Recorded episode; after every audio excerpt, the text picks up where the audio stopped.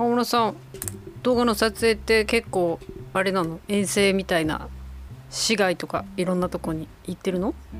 行きます行きます。よこの間も行きましたよ。山の中にねあの豊二湖ってえーっと、えりごの方にあるんですけれどもすごいねもう山の中なんですよ。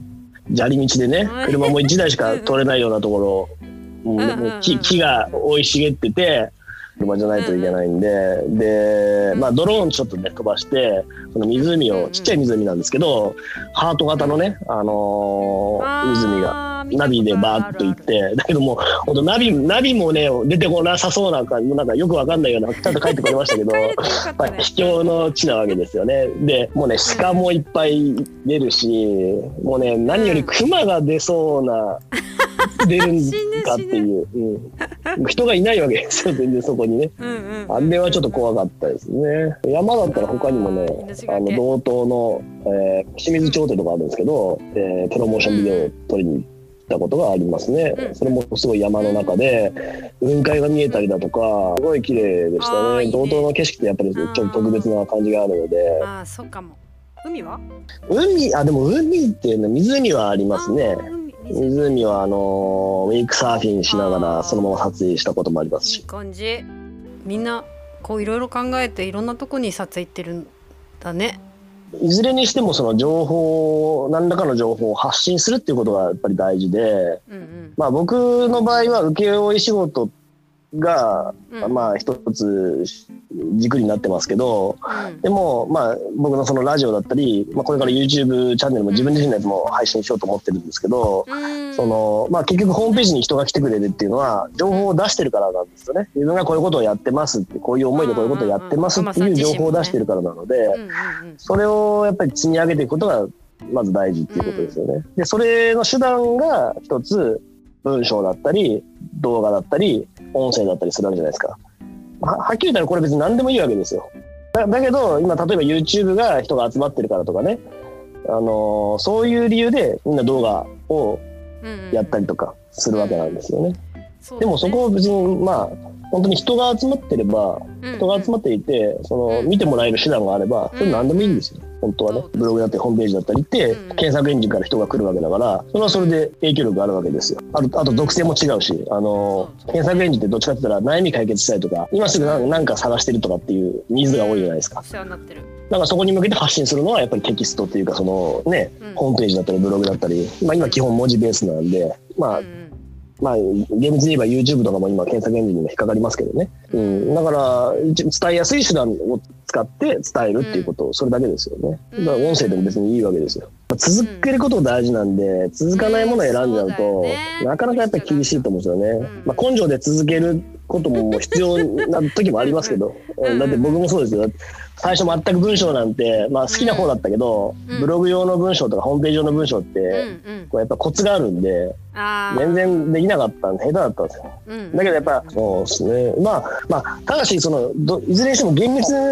なことを言えば、文字数ではないってことですね、まず。要はその文章、コンテンツが、ちゃんとユーザーの役に立つかどうかって。それだから短い文章でも、解決、その悩みとか、なんか、うん課題が解決されていれば、うん短い方がいいじゃないですか、言ったら。だってすぐ解決できるんだもん。そうそうそうそう。な、じそう、時間、時間を奪われるわけじゃないですか、長い文章を読むってことは。だから、本来であれば長い文章って別にうんね、いいわけではないんですよね。だからグー Google はあくまでもユーザーファーストっていうか、ユーザーが役に立たないものは、まあ、悪っていう考え方なんで、うんでも書き手とかその発信者側っていうのは、うんあのなんかテクニックで攻略しようとするんですよね。つまりその何文字書けばいいのかっていうのがまさにそういうことなんですけど。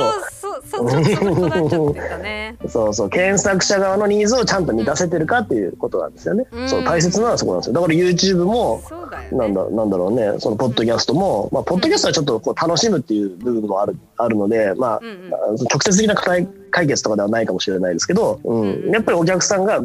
楽しかったな良かったな、うん解決できたなっていうなんか満足感が一番大事ってことですよね。うん。それが満たしてれば自然と人ついてきてくれるし、ね、ファンになってくれたりするじゃないですか。うん。そそれがまたその口コミだったりとか、うんまあそのなんだろうねアルゴリズムに評価されてさらに人を呼んできてくれるっていうそういういいスパイラルに入っていくことができるわけですよね。だからまあ単純に目の前にいる人の悩みを解決してあげることが原点だと思うんですよね。うんうんウェブとかその何動画の動画もまあ一応ウェブのうん。一部としてまあ前提で話してますけどうん結局はうん。レバレッジがかかるだけであって基本は人対人じゃないですか。うんそうねまあウェブを返せば1対他になるかもしれないですけど、まあ、向こう側にパソコンの向こう側にいる人はうん。人なんでロボットじゃないんで、ううん、結局その目の前にいる人の悩みを解決してあげることがうん。その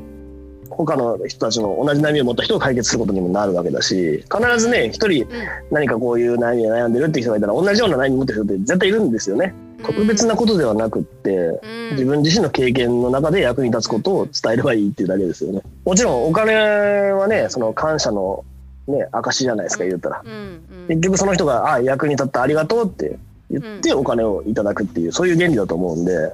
これ自分でこうしたらいいんじゃないかなっていうそのインスピレーションとかうん。アイディアっていうのはもちろん大事なんですけどうん。それが本当にその第三者にとっておうんおお客さんになるなり得るだろう人にとって本当にニーズがあるかマッチしてるかっていうことですよね。うん、やってみて反応取れない全然取れないってなったらあなんか違うんだろうなっていうことだと思うし、ううんん、だからそれをまあうん。うんマーケティングの中でもねテストマーケティングって必ずするんでやっぱりやってみなきゃ分かんないからやってみてサービスをこう作ったらリリースしてみてそれではまあ全然反応取れないってなったらあどっかがなんか違うんだろうなっていう。必ずどこかのフェーズでもうもちろんコンセプトから間違ってる場合もありますけどどこかのフェーズで間違っているからそれをうん改善するっていうことですよね。うん。うんじゃあなんかやっぱやりたいことばっかりやってるかな私。やりたいことも大事ですからね。うんうん。やれることやりたいこととがないとだってそもそもお客さんの役に立てないじゃないですか。やりたく まあやりたくないことでも人がやりたくないことをねやってあげるっていうのはもちろん価値になりますけどでもやっぱあー特別な何か能力がない限りな限りというか、うん、うん。自分のやっぱりやりたいこと得意なことでうんうん。他の人よりも得意だからお金をもいただけるわけなので他の人も上手にできるからね。お金をいただける。僕だったらやっぱそうじゃないですか。動画を作ったりとかあーウェブもそうですけど、まあ一般の方よりも勉強をしてるつもりですし、まあ、知識をある程度持ってるつもりなのでだからそういうところに僕がやった方がまあそうね。うまくできるからっていうところでお金をいただいてる。いやだからちょっと頑張って 皆さんのお悩みを解決するようなことをやってこう川村さんに「いいね」って褒められるようにはい、ちょっと頑張ってみるわ。あわかりました。撮影の話からだいぶ飛んじゃいましたけどね。大丈夫大丈夫。ずれても大丈夫。